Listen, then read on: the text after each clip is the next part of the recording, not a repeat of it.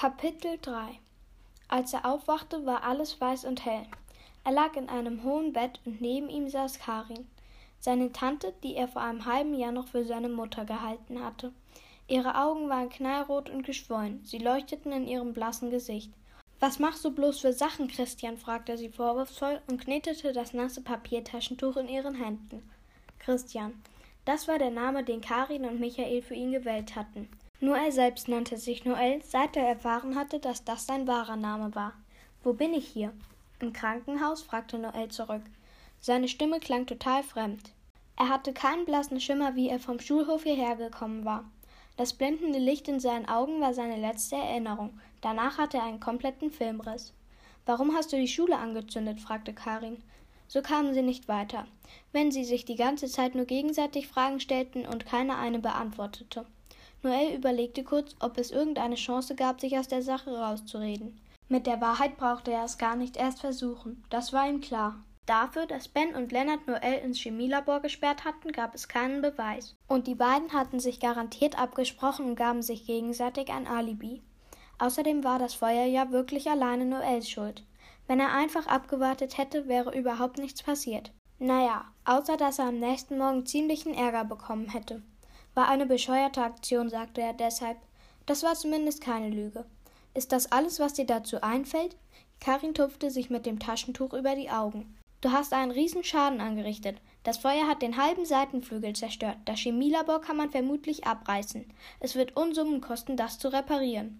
Das zahlt doch die Versicherung, oder? fragte Noel. Karin lachte bitter. Bei Brandstiftung greift die Haftpflicht nicht. Wenn wir Glück haben, zahlt die Feuerversicherung der Schule. Du bist schließlich noch minderjährig. Aber das ist ja nicht das Problem. Ihre Stimme brach und ihre großen hellblauen Augen füllten sich mit Tränen. Schon löste sich der erste Tropfen und rann über ihre Wange. Noel starrte unbehaglich an die Wand, an der ein Fernseher hing und daneben ein Kreuz. Was immer er jetzt sagte oder tat, wäre verkehrt. Das wusste er aus jahrelanger Erfahrung. Wenn er seine Hand auf die von Karin legte, würde sie ihre zornig wegziehen. Wenn er sie zu trösten versuchte, bekäme sie einen hysterischen Anfall, und wenn er schwieg, würde sie ihn für kalt und herzlos halten. Er schwieg. Karin weinte. Die Schule gibt jetzt natürlich mir die Schuld, brachte sie nach einiger Zeit mühsam hervor. Ist ja klar, wenn irgendwas schiefläuft, hat immer die Mutter versagt. Aber jetzt erklär mir doch mal, was ich falsch gemacht habe. Den letzten Satz stieß sie laut hervor. Noel zuckte mit den Schultern. Nichts. Es stimmte ja auch. Karin hatte ihr Bestes gegeben, genau wie Michael, sein Vater. Es war nicht ihre Schuld, dass Noel ständig in Schwierigkeiten geriet, dass er aus dem Skilager abgeholt werden musste und die halbe Schule niederbrannte, dass ihn eine Eule verfolgte und er Stimmen hörte. Karin und Michael hatten alles versucht und geopfert, sogar ihre Ehe. Vor anderthalb Jahren hatte Michael kapituliert und war ausgezogen. Jetzt wohnte er mit seiner neuen Frau in einer anderen Stadt und war vor kurzem Vater geworden und zwar ein richtiger Vater. Der Noel war nicht Karins und Michaels echter Sohn. Seine leibliche Mutter war Karins Schwester Sonja, die nach Noels Geburt einfach verschwunden war. Ohne Noel. Das hatte Michael ihm eröffnet, kurz bevor er sie verlassen hatte. Wir wollten es dir eigentlich erst an deinem 18. Geburtstag erzählen, hatte Michael gesagt. Aber nun erfährst du es eben jetzt schon. Wer dein Vater ist, wissen wir nicht. Vielleicht weiß Sonja es ja selbst nicht. Auf jeden Fall war sie mit der Schwangerschaft damals total überfordert. Sie hatte keinen Bock auf ein Leben mit Kind, sondern wollte ihre Freiheit und ihren Spaß. Er schüttelte missbilligend den Kopf. Karin wollte dagegen unbedingt ein Kind, aber sie ist nicht schwanger geworden. Also haben wir dich aufgenommen.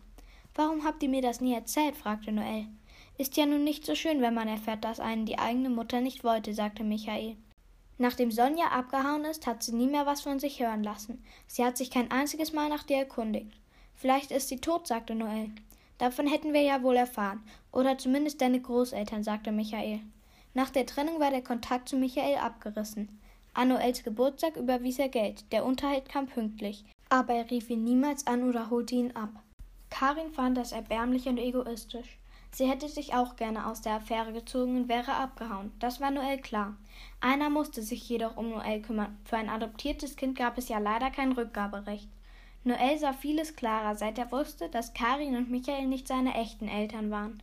Er verstand jetzt, warum er so vollkommen anders aussah als sie. Michael war rothaarig und sommersprossig, Karin hellblond und blass, und beide waren eher klein. Noel hatte ziemlich dunkle Haut, braunes Haar und fast schwarze Augen. Er war mit 13 schon 1,70 groß und wuchs und wuchs. Vom Wesen her passte er noch weniger zu ihnen. Seine Adoptiveltern waren sehr gesprächig, quirlig und hatten viele Freunde. Noel war verschlossen und still, ein Einzelgänger. Ich weiß überhaupt nicht, was in ihm vorgeht, hatte Karin neulich zu Harald gesagt, ihrem neuen Freund. Noel war früher von der Schule nach Hause gekommen, und als er durch den Garten zur Hintertür gegangen war, hatte er gemerkt, dass die beiden auf der Terrasse saßen. Er wollte sie nicht belauschen, aber als er Karin diesen Satz sagen hörte, blieb er unwillkürlich stehen und hielt den Atem an. Er ist halt in der Pubertät, sagte Harald, der ebenfalls in Trennung lebte und zwei Töchter hatte. Das ist es nicht, sagte Karin. Da ist etwas Komisches in ihm.